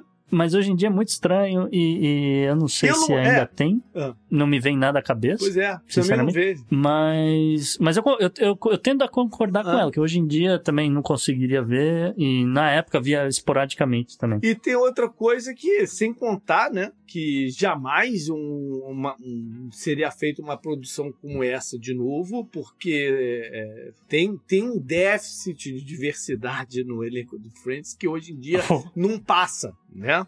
Ah, não é aprovado, não passa. Enfim, é. só um comentário. É, só, só duas, duas observações rápidas aqui ainda sobre Matthew Perry. Uh, a primeira é uma, mais uma anedota, vamos dizer assim, né? Porque ele, ele deu uma entrevista, agora não me lembro qual talk show, mas ele deu uma entrevista, porque ele, ele é canadense, uhum. ele, é, ele, é, meio americano, meio canadense, ele, estu, ele estudou no Canadá, e ele contou uma anedota que, enquanto ele estava na quinta série, ele e um amigo dele resolveram bater num, num garotinho que tava na, estudava junto com eles, mas aparentemente por, ele não se lembrava o motivo, mas Quinta série, uhum. aquela coisa. Você juntou com o seu amigo e falou, vamos dar porrada naquele cara. Porque, sei lá, ele tá sendo meio babaca. E aí, enfim, enfim eles foram lá, bateram no cara e depois não, não, não, não se sabe exatamente o que aconteceu. Não sei se o cara revidou, se uh, o cara jurou vingança no futuro ou não. Mas o fato, JP, é que este sujeito que apanhou de Matthew Perry era simplesmente Justin Trudeau. e o caso aconteceu quando o pai de Justin Trudeau era primeiro-ministro canadense. E agora ele mandou a, a, a, a polícia montada atrás do, do, do Matt Perry depois, anos depois. É. Mas de todo, então tem essa anedota, eu acho curiosíssimo. A segunda é com, ainda com relação ao caso, é mais é, porque teve uma, uma pequena reviravolta, tá? Uhum. O capitão da polícia de Los Angeles, Scott Williams, uh, disse logo após né, o caso ganhar o mundo que a causa da morte pode não ser uh, conhecida por um bom tempo, mas que até então eles não, não suspeitavam de crime, tá? Só que no dia seguinte, no relatório da polícia, os caras colocaram como causa da morte indefinida que justamente o gabinete do, do examinador médico, né, o legista da municipalidade de Los Angeles, iria aguardar mais uh, investigações, uh, ou pediu por investigações adicionais para saber o que de fato aconteceu com Matthew Perry. É, teve um, mais um, um falecimento para trazer aqui rápido é, no esporte, é, porque uhum. faleceu um treinador de basquete que trabalhou a sua carreira no basquete universitário americano, né, que se chama Bob Knight. Ele faleceu aos 83 anos. E esse cara ganhou o título três vezes na título nacional, quando ele foi o trabalho mais importante dele pela Universidade de Indiana. Ele uhum. treinou lá um galera da antiga, né? Conhece? Vai treinou, por exemplo, Isaiah, Tom, Isaiah Thomas e uns outros Sim. caras que foram para NBA e, e, enfim. E o Bob Knight foi um cara muito controverso no final da carreira é dele, falar. muito controverso. Porque é, a gente conhece é, a gente conhece Bob Knight por ele ser aquele estilo de, de técnico que grita no vestiário, que briga com os jogadores, que é um carrasco dos caras. Então, essa essa era a imagem dele, né? Essa era a Só imagem dele. Ele ficou. É, é ele, ele, até. Porque hoje se passou um tempo, mas durante um tempo se falava. É, é, aquele treinador. Qual o estilo daquele treinador? Ele é um treinador tipo Bob Knight, né? Só que. Exato. Só que isso ultrapassou e o final, do, o final de carreira dele foi bem contestado porque aí começou a vir um monte de jogadores falando de abusos, né? Não estou uhum. falando de abusos sexuais que, que, né, que se tornou um problema é, em vários outros casos, né? Não estou falando disso, estou falando de abuso psicológico, na verdade. Né? Isso. Até físico também, de uns tapas ou outro e tal, mas mais na pegada de abuso psicológico do que era a estratégia dele para tirar o máximo de aproveitamento. Ele achava que se, né, se o cara tivesse ali na, na, na pressão total, que ele Isso. ia render mais. Essa era a estratégia dele motivacional, que não cabia mais. Talvez coubesse no início da carreira dele lá por Indianápolis, mas no final já não. Entendeu? Não, não hoje em dia Hoje é impossível. é possível, mas no final da carreira dele já não cabia. E aí vieram Exatamente. várias denúncias. Ele foi demitido, pá, pá, pá, passou por um processo judicial, inclusive, né? E aí acabou com o nome dele to, tomou essa outra pegada mais, mais pra lá ainda, né? Uhum. É, e o cara controverso, arremessava cadeira é. no, no, juiz. Cara...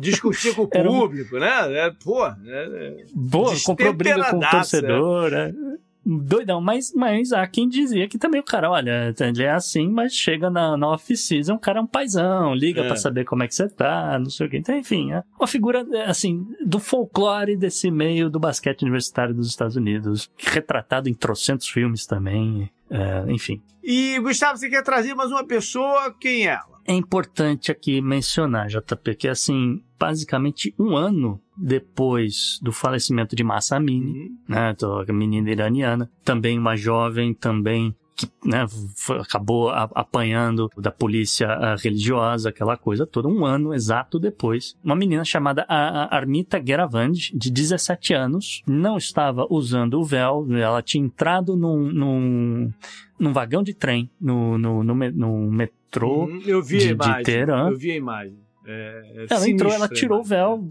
né, aquela coisa, a polícia religiosa viu, pegou ela, levou para delegacia, ela apanhou, ela entrou em coma. Ela já começa e... a apanhar lá na estação. Exatamente. Já, já, já, vai, já vai sendo agredida na, na própria estação. Ela chega na delegacia, uh, né, tá presa, não sei o que, ela apanha, ela eventualmente entra em coma e alguns dias depois ela morre. Idêntico, situação uhum. idêntica à da Massa Amini. Tá, então queria pontuar isso e queria pontuar que a advogada de direitos humanos, também iraniana, chamada Nasrin Satudeh, foi no enterro da Armita porque, né, uhum. tá revoltada um ano depois de, tudo que aconteceu nesse um ano no Irã. Acontece o um negócio de novo. Ela vai no enterro, ela não, ela que tem 60 anos, não estava usando o véu, foi presa. É, é, é, um momento do mundo, cara, que a gente não vai para frente, né, cara? Não adianta. Não, não, tá difícil de sair para frente. É. Up next. Eu, eu não tenho nada a falar. Up next.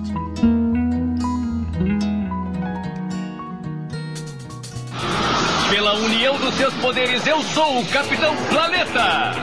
Vai, Planeta! E vamos pro meio ambiente. O Gustavo tá trazendo aí cidades fantasmas, mas não é aquela de Velho Oeste, não, de novo, não? É ela? Não, não é, JP. Na verdade, esse texto aqui também é, é, mais uma crônica, porque essa semana eu fiquei muito revoltado com algumas coisas que eu li. Pensei que você tivesse visto um desenho do pica-pau, um que vai descendo assim o número de pessoas saca, da cidade? Não, não, não, não, não, não. não. Eu fiquei. Ó, tom, tom, vou até usar um tom mais sério aqui, porque essa semana eu fiquei muito revoltado com umas coisas que eu li. Mas, ouvinte, se você olhar fotos e algumas imagens desses lugares, você vai talvez se lembrar de cidades perdidas no tempo, tá? Cidades do Velho Oeste americano, por exemplo. E embora o, o, o passeio né, nesses lugares abandonados, eles você vai encontrar basicamente em qualquer continente, né? Essa que é a verdade, tá? E eles acontecem, esses lugares acabam abandonados por N motivos, causas naturais, causas artificiais, etc. Tá vindo uma onda grande de novas cidades fantasmas, que é assustador. É assustador. Você pode até pensar que isso pode ser uma, de alguma forma, isso pode ser uma, algum tipo de diversão política algum tipo de diversão turística, mas não é. A verdade é que as alterações climáticas já estão num nível catastrófico. Uh, um abraço para a turma do jornal Estadão, que ainda tem dúvidas com relação a isso. Mas, uh, de toda forma, os desastres ambientais estão aumentando de frequência. A intensidade desses desastres também está aumentando. As inundações cada vez mais destrutivas, as secas absurdas do nível a gente vê tartaruga andando no rio Tapajó, o rio completamente seco, tá? Completamente seco. Uma imagem de nível Mad Max. Tempestades, incêndios florestais, temperaturas extremas, enfim, vários assuntos que a gente traz aqui.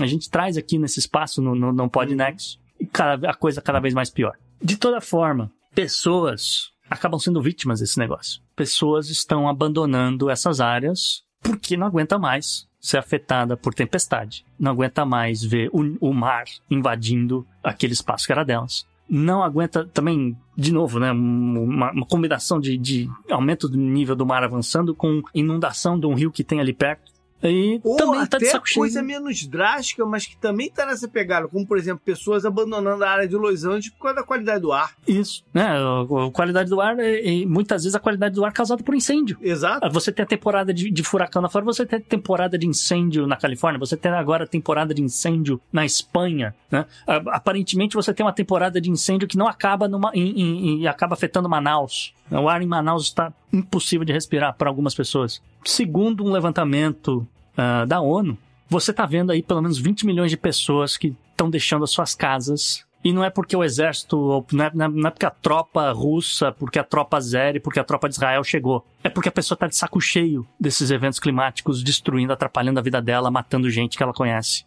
E a ideia foi juntar, né, eh, essa ideia de que, olha, você tá viajando, né, você tá pensando em viajar essa época do ano, às vezes você tá pensando em visitar algum ponto turístico que, porra, é um ponto turístico importante, é um sítio arqueológico, né, é uma área que aconteceu um, um problema, as pessoas não moram lá, virou ruínas, né, com o passar do tempo, mas, mas aquilo tem um valor histórico, então você quer viajar. Ou só é um ponto de lazer, né? É Conhecido e Sim. interessante. E isso vale para vários lugares, vários, lugares na Índia, Bangladesh, mas também vale para lugares, vamos dizer assim, mais cobiçados. Então, Havaí é um destino importante. Alpes suíços é um, é um destino importante. Não preciso nem falar de Espanha, do resto do Mediterrâneo. Agora, todos esses lugares a gente viu enchente, a gente viu incêndio no caso do Havaí, ah, a gente viu que não está nevando nos Alpes, a gente viu a Espanha o Mediterrâneo inteiro pegando fogo esse ano. Né? E é, a gente vê as pessoas enfrentando uma onda de calor, precisando serem evacuadas por conta de, de incêndio florestal. A gente vê ah, tudo isso acontecendo, mas no final das contas, isso vai criando um cenário, se você pensar, um cenário ma- macabro, né? Porque daqui a uns anos, não vai, não vai demorar muito. Ah, o ser humano tem certo fascínio por, por ruínas, vamos dizer assim. Né? Tanto que, porra, um, do- um dos lugares mais visitados da Itália é Pompeia. né? O- teve a explosão do, do, do, do vulcão. Né? Ah, mas aí você tá falando o seguinte: você tá falando que as pessoas vão visitar ah, os lugares que antigamente eram ponto turístico, é isso? Eu tô sentindo que a gente vai nessa direção, JP. Pelo que. Vão visitar assim, uma estação de esqui abandonada na Suíça? Não, pô. É, não, pô, pode escrever. Pode escrever que isso aí tá chegando. O Havaí, a cidade lá que pegou fogo, cara. Não, o Havaí, o Havaí é bom, ainda tem esse lado também, né? De você pensar se vale a pena você viajar para um lugar que você, como turista, vai correr risco de vida. Ainda tem essa, né? Pois é, pois é. O Havaí, olha, eu tenho. Eu, eu não acho que 100% da população que foi evacuada vai abandonar o lugar. Alguém vai. Sempre alguém Sim, fica pra é. trás, porque tem mil Sim. motivos para continuar morando ali. Agora, se você tem a opção de morar em outro lugar, na- no, no estado da Havaí, vou- vou sair dessa ilha, vou morar na outra, porque ali não acontece incêndio, ou se acontece incêndio, pelo menos tem uma brigada de incêndio, ou o governo acaba ajudando um pouco mais rápido do que aconteceu naquela, naquele lugar, Uhum. você vai morar ali. E eventualmente o tempo vai passar, aquelas coisas vai acabar sendo destruída e, assim como Pompeia, falando sério, assim como Pompeia, um dia a galera vai lá visitar e vai falar: pô, então era assim que era esse lugar. Tá bom. Meio macabro mesmo. Up next. Up next.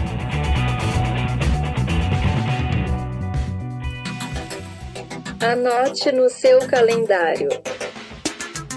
JP, o que, que você traz aí na agenda da semana, agenda do passado? Vamos lá, vamos começar com o dia 9 de novembro, que, né, a gente está falando sobre isso a semana, mas é o Dia Internacional do, da luta contra o fascismo e o antissemitismo. Tem Tá alguma origem aí, eu não descobri, tem alguma origem da, da data, né? Provavelmente é, em relação à Segunda Guerra Mundial, de repente aí comemora algum, não, é, abrir os campos de concentração, mas tem essa pegada.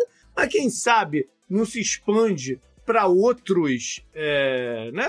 Se incluir aqui o, a islamofobia e outros tipos de preconceito. Sabe lá. É, abaixo o fascismo. Dia 10 de novembro, na Índia, comemorado Danteras, que é um, um Hum. festival é, interessante porque é, é nessa época há o costume de se comprar muita coisa, especialmente coisas de ouro e souvenirs, de um, de um, de um modo geral, porque dizem que se é, é, nesse festival é, é, essas peças, te- além de te trazer sorte, te protegem contra o mal. E economicamente, ele equivale na Índia para o mercado ocidental aqui da época do Natal. Tá o volume Hum. de compras que as pessoas fazem por essa comemoração. Mas é pra comprar qualquer coisa ou só pode comprar Não, ouro, é, prata, essas... As coisas de ouro e prata têm mais saídas, entendeu? Mas acaba-se Hum. que se troca presente e se dá e se, dá- e se compra coisas diversas. Mas o, a tradição é ter coisa de ouro lá. Ah, Às vezes compra uma sandália que tem ouro, entendeu? É, é Ah, tá coisas bom. gerais assim. E, e economicamente é uma época de boom para pra, as vendas. O que, que você vai comprar pra Francine, JP? Eu não vou dar essa ideia para ela. Não, não vou, eu quero que ela nem escute esse programa. Muito bem. Vamos então pro dia 8. Agora vamos voltar um tiquinho aqui pro dia 8. Porque, Gustavo, é o dia de se beber cappuccino. Olha. Eu tava esperando, eu tava esperando esse dia. Dia 8 é pra se beber cappuccino. E aí eu vou dar, fazer um link pro começo do programa que o terminal C do aeroporto de Orlando é tão merda que a minha sogra foi, foi pedir um cappuccino. A única parada que tinha lá que era um café e o malandro que foi fazer o cappuccino teve que ler um livro de receitas. Olha. Ai, meu pai. Ai, segue. segue, Brasil. Dia segue. 11 de novembro, Gustavo, é o dia dos singles, dos solteiros Olha. na China. Ah, bom. É, é um dia pra galera, né, procurar sair, pro- procurar desencalhar. Isso que eu entendi que é a pegada do negócio. Pra galera tentar se desencalhar é no dia 11 de novembro. Mas tem que viajar pra China. É, é mais, é mais a parada. Eu não sei que tipo de eventos acontecem, mas é, mas, mas deve ser forte aqui no dia 11. Tá bom. Vamos lá pro esporte. Porque no dia 7 de novembro rola o Melbourne Cup. E você sabe qual é o Melbourne Cup, Gustavo? É, isso é, é, é turf? É turf aí, vamos lá pro turf. Já tinha tempo que eu não falava de turf aí. O Melbourne Cup também é conhecido lá na Austrália como The Race That Stops a Nation. É Hum. a corrida que para a nação. Ele é realizado, Tá. ele é extremamente tradicional. Ele é realizado desde 1861. Hum. E ne- nesse primeiro ano, Gustavo, quem ganhou foi um cavalo chamado Archer, que teve que Hum. viajar 800 quilômetros da área dele na, na Nova New South Wales até Melbourne. E ele foi viajando no modo tradicional, não foi eh, no comboio, não. Foi, foi caminhando, foi trotando. Eita. 800 quilômetros para chegar lá e mais. Ele foi bicampeão, que ele ganhou também no ano seguinte. Esse cavalo devia ser um, um, um catiço, mano. É que ele já chega aquecido, né? 800 quilômetros, tá, tá bom. A corrida é para cavalos de 3 anos ou mais. Hum. Por exemplo, geralmente os que correm no, no Kentucky Derby aqui tem dois anos, dois anos e pouco. Essa corrida é Ah. de três anos ou, ou mais. E como é ou mais, pode ter um bicampeão, como teve na, na sua primeira e segunda edição. Mas a última vez que um cavalo Ah, ganhou dois anos seguidos foi 2003, 2004. Com um cavalo que se chamava Makibe Divar. Acho que é E isso. quem é o favorito, JP? Então, quem ganhou ano passado foi o Gold Trip. Eu não sei te dizer quem é o favorito desse ano, não. Vamos ver se Hum. o Gold Trip quebra esse longo jejum aí de. Não sei nem se ele vai correr. Mas também. Vamos lá. Por falar em- em- em ganhar de novo, no dia 7 é a eleição que eu trago aqui, que é o segundo turno na Libéria. E Tá. a gente falou há pouco tempo, né? Que os candidatos, é, um é o atual presidente, o George Weah, a ex-estrela mundial né, do futebol, Uhum. e concorre contra ele um ex-vice-presidente. E o primeiro turno, Gustavo, sabe qual foi o resultado? Eu. George Weah, 43,83% dos votos, Hum. e o Bocai, 43,44% dos votos. Paz, o cara que contou esse negócio, hein? Foi ali, foi, como diria no Turf, foi cabeça a cabeça no Photoshop. Mas tem o segundo, é. tem o segundo turno aí. Vamos ver se o EA consegue é, garantir um segundo mandato, né? É, eu só tinha visto que ia pro segundo turno, eu não tinha é. visto esses números, não. É incrível, Bacana. incrível. O povo tá muito engajado tá, esse ano. Tá. Vamos lá então para a parte histórica. Começa com o dia 6 de novembro, 1528, com a hum. história hum. incrível do explorador espanhol Cabeça de Vaca. Esse, é esse, esse era, era o real sobrenome dele. Eu, eu, a princípio, achei que era um apelido. Mas não, é o nome não, dele não. mesmo. Era, sei lá, Luiz ou Arturo, sei lá o quê, cabeça de vaca. E esse cara era zica. Ele era zica. E é o, seguinte, o negócio é o seguinte: a expedição dele saiu, né, lá da Europa, da, da, da, da, Espanha, com mais ou menos 300 homens. E passou primeiro pelo Caribe, pela ilha né, de Santo Domingo, Cuba, por ali e tal, não sei o quê. Mas o objetivo era a Flórida. Era o norte da uhum. Flórida, especialmente. Né, que estavam tendo problema lá de assentamento e ele veio para resolver a parada. Só que os índios, de, os nativos, melhor dizendo, né, os nativos deram um couro neles. Uhum. E eles tiveram que escapar, tiveram que fugir dali. E fugiram em botes, porque não dava nem mais para os navios só conseguiu fugir mais ou menos uns 80 dos 300 que partiram. E esses caras foram lá pelo Golfo do México e acabaram encalhando nos rochedos que se imagina ser é, é, né, as ilhas ali perto de Galveston, no Texas. Chegam em, em terra e são os primeiros europeus a pisar no, de onde, onde hoje é o Texas. Uhum. Lá no Texas, eles têm uma vida complicada também, né? Eles tentam se assentar uhum. por lá, mas, pô, do, muitas doenças, né? Falta de, de, de, estrutura, ataques, mais ataques de índio. Falta de comida mesmo. Falta de comida, é, eventos naturais também foram dizimando é, essa galera.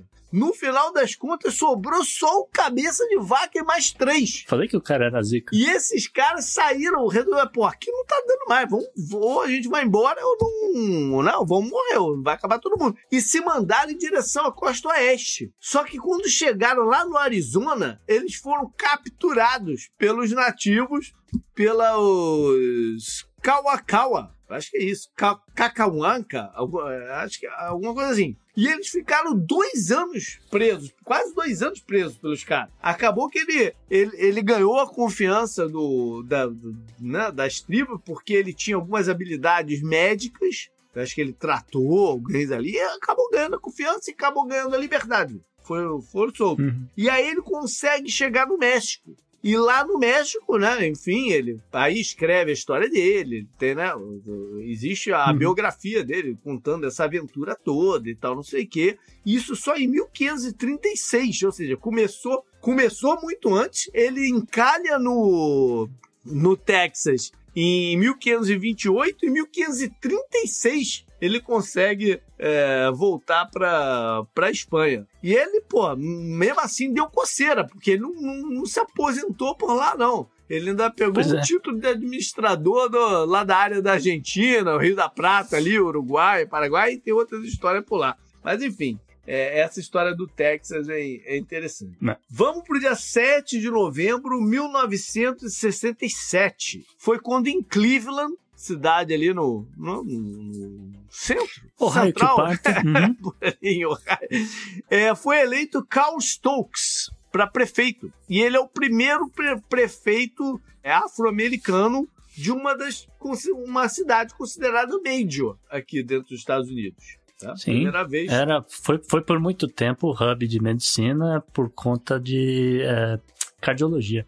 Ainda tem alguma coisa. É uma cidade meio decadente né? Nas últimas décadas, uhum. meio decadente. Ah, mas aí é, é todo pela, meio oeste, é, Chicago, Detroit, tá todo mundo... Pela, pela configuração ali das coisas. Mas ainda tem, a Cleveland Clinic é pesado nessa, nessa área. Por fim, novembro 8, 1960, um outro cara foi eleito, que é o hum. JFK. O... Olha aí, o cara do aeroporto. É o cara do aeroporto, o John Kennedy.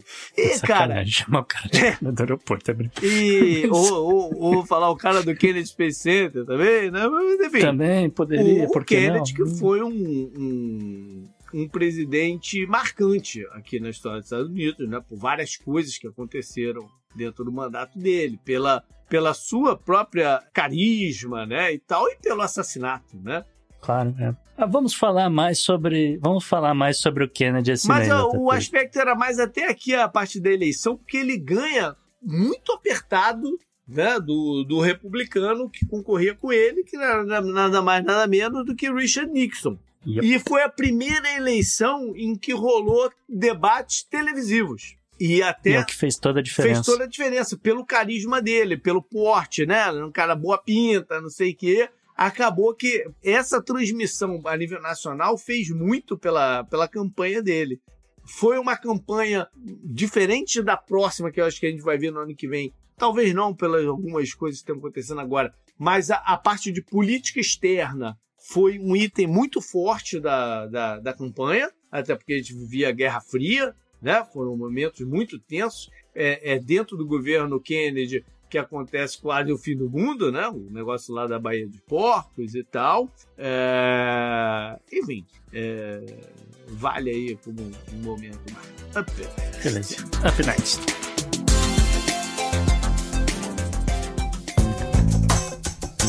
Esse eu recomendo para você. E mais uma semana aqui na Dica Cultural, nosso espaço dedicado aos a quem gosta de poesia, JP. Então, Igor Gregório recita pra gente.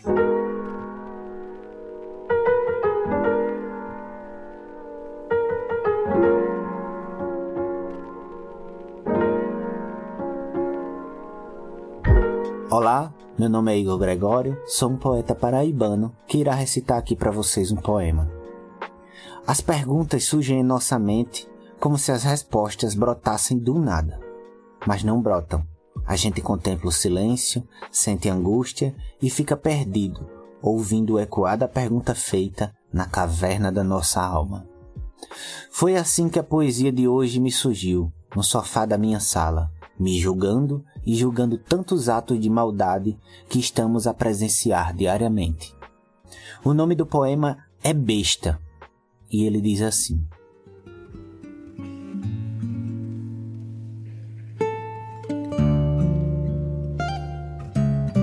Desde cedo sofri na mão de quem só pensava em ao outro maltratar. Muitas vezes virei o gargalhar pelas bocas que me tinham de refém eu aquecia. Tu estás muito além. Desse modo, eu vivia me enganar. Pois também este era o meu lar. O oprimido copiava o desdém. Procurei entender este processo, onde o mal, tornando-se excesso, sobrepunha o meu mundo tão lilás. Mas só vi, pela cor da minha vida, a pergunta pintada e polida: por que é que as pessoas são tão mais? Para me seguir nas redes sociais é só procurar Igor Gregório. Obrigado ao Podnext pelo espaço e até a próxima semana, meu povo. Um cheiro grande.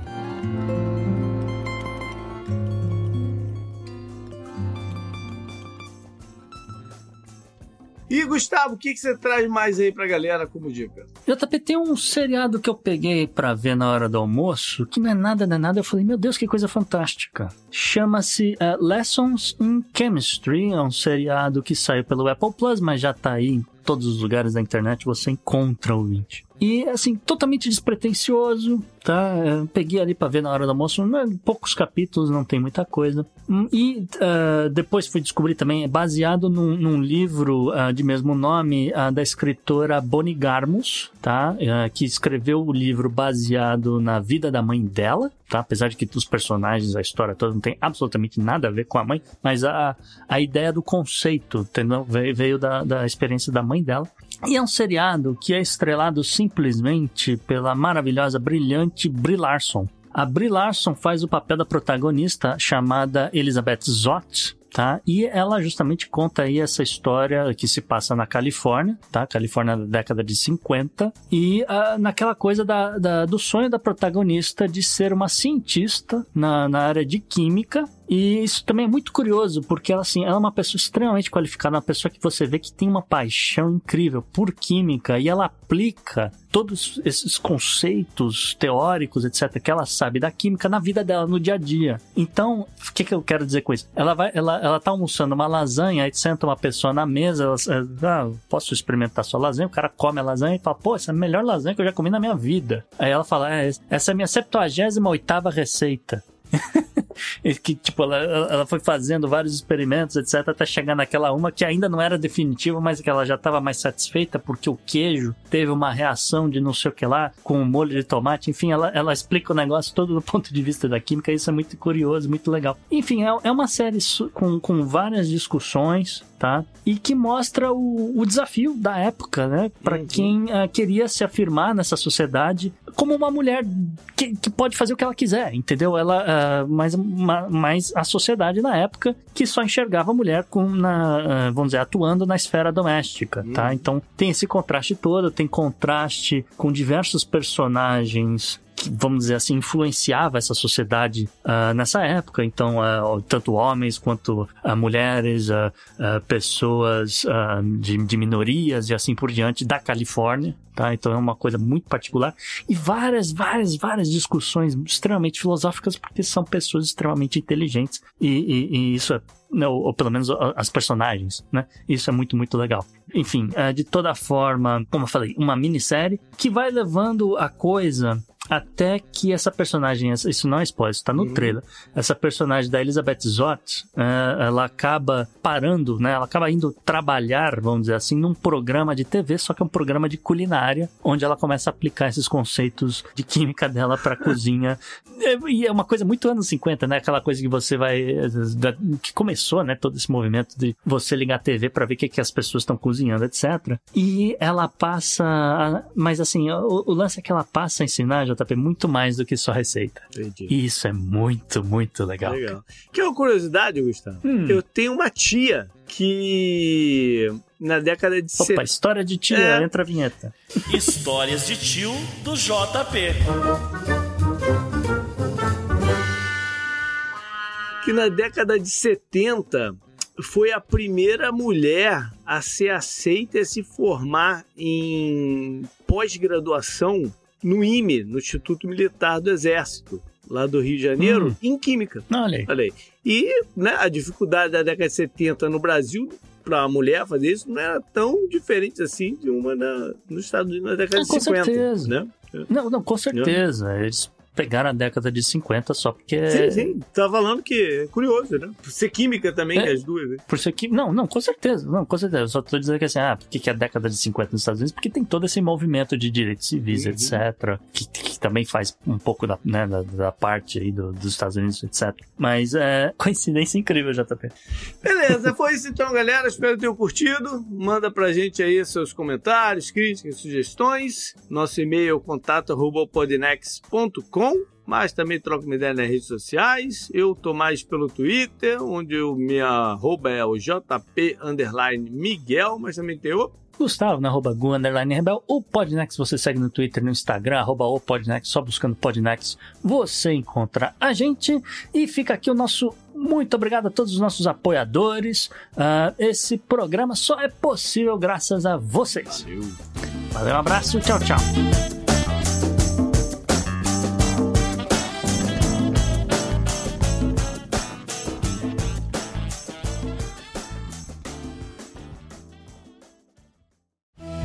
Este episódio foi editado por Atelas, soluções em áudio para podcasts. Encontre a Atelas nas redes sociais.